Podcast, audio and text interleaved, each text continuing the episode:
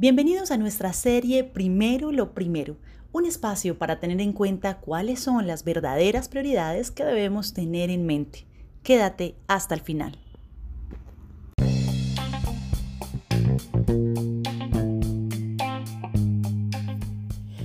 Don Laundry, entrenador de los Dallas Cowboys, dijo en una ocasión, el trabajo de un entrenador de fútbol es hacer que los deportistas hagan lo que no quieren hacer a fin de conseguir lo que siempre anhelaron. Y esa misma es la esencia del discipulado, el tema sobre el cual les vengo a hablar el día de hoy. Un discípulo es, por definición, un seguidor, alguien que acepta y ayuda a difundir las doctrinas de otro. un discípulo cristiano entonces es una persona que acepta y ayuda a proclamar las buenas nuevas de Jesucristo.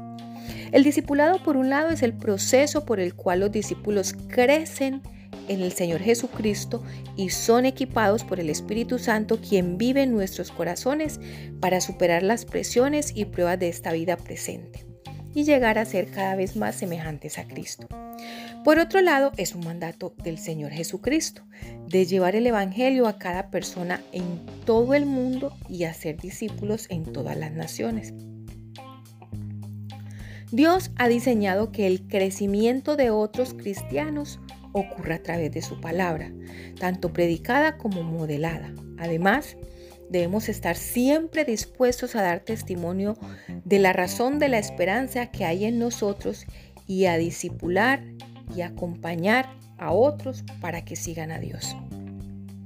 De acuerdo con las escrituras, ser un discípulo cristiano incluye un crecimiento personal que se caracteriza por lo siguiente. Primero, poner a Jesús en primer lugar en todas las cosas.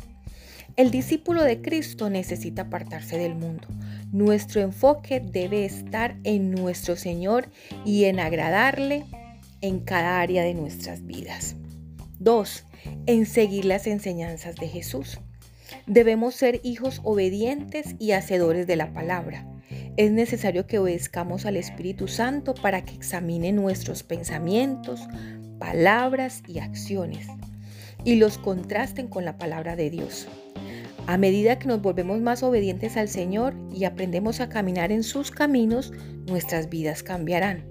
El cambio más grande ocurrirá en nuestros corazones y el resultado de esto será una nueva conducta, pensamientos, palabras y acciones que son representativas de ese cambio. El cambio que buscamos se hace de adentro hacia afuera, a través del poder del Espíritu Santo. No es algo que podamos provocar por nosotros mismos. 3. Amor a otros discípulos.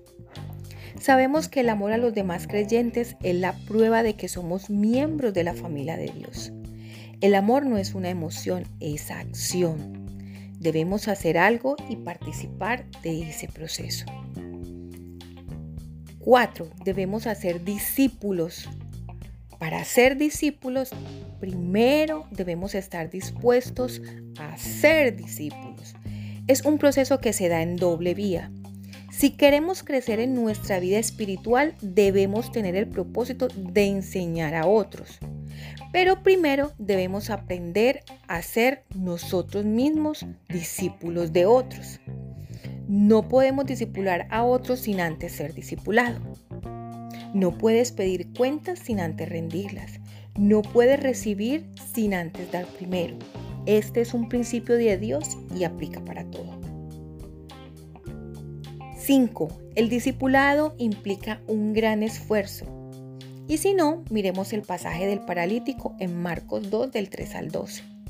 Entonces vinieron a él unos trayendo un paralítico que era cargado por cuatro. Y como no podían acercarse a él a causa de la multitud, descubrieron el techo de donde estaba y haciendo una abertura bajaron el lecho que yacía el paralítico. Y al ver Jesús la fe de ellos, dijo al paralítico, Hijo, tus pecados te son perdonados. Estaban allí sentados algunos de los escribas, los cuales cavilaban en sus corazones.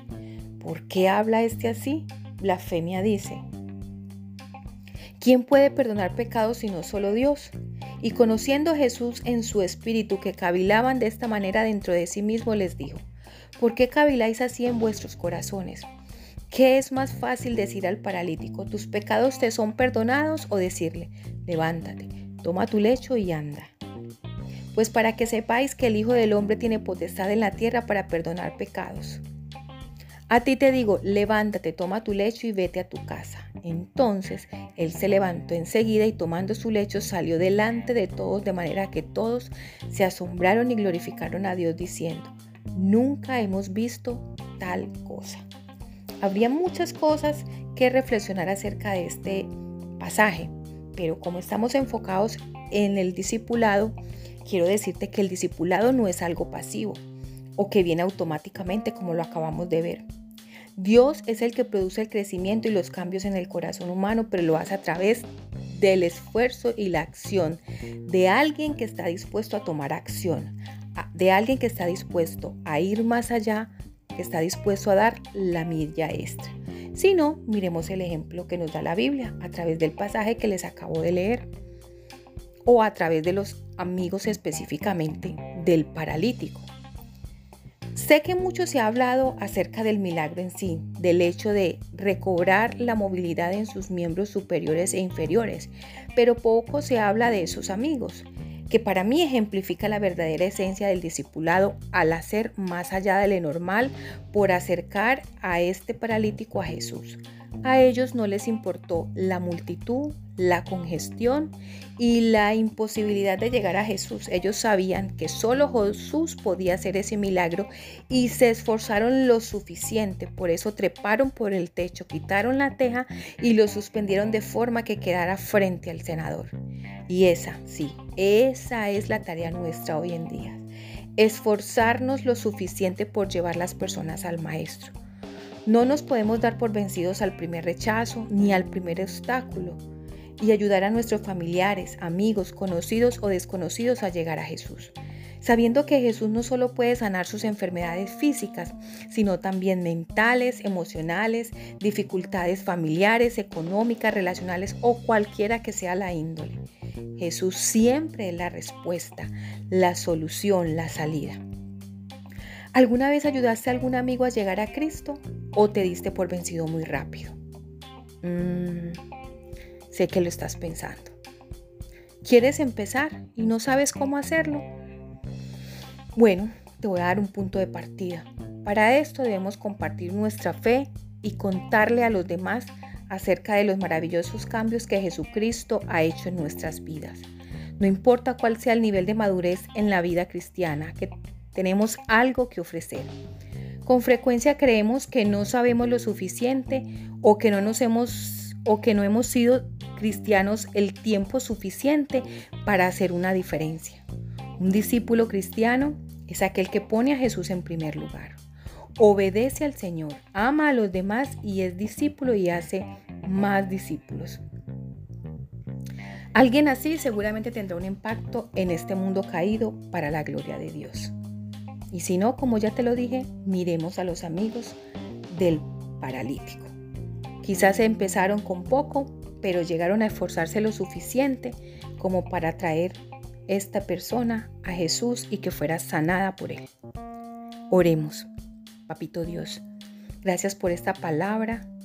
Permite que cumpla el propósito por el cual has enviado a nuestro corazón y ayúdanos a ser buenos discípulos para poder hacer muchos discípulos para ti. En el nombre de Jesús. Amén.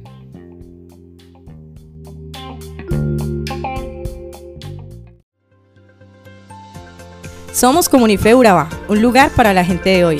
Síguenos en redes sociales como Comunife Urabá y en la web www.comunifeurabá.com. Allí encontrarás todo un contenido digital reservado de parte de Dios para ti.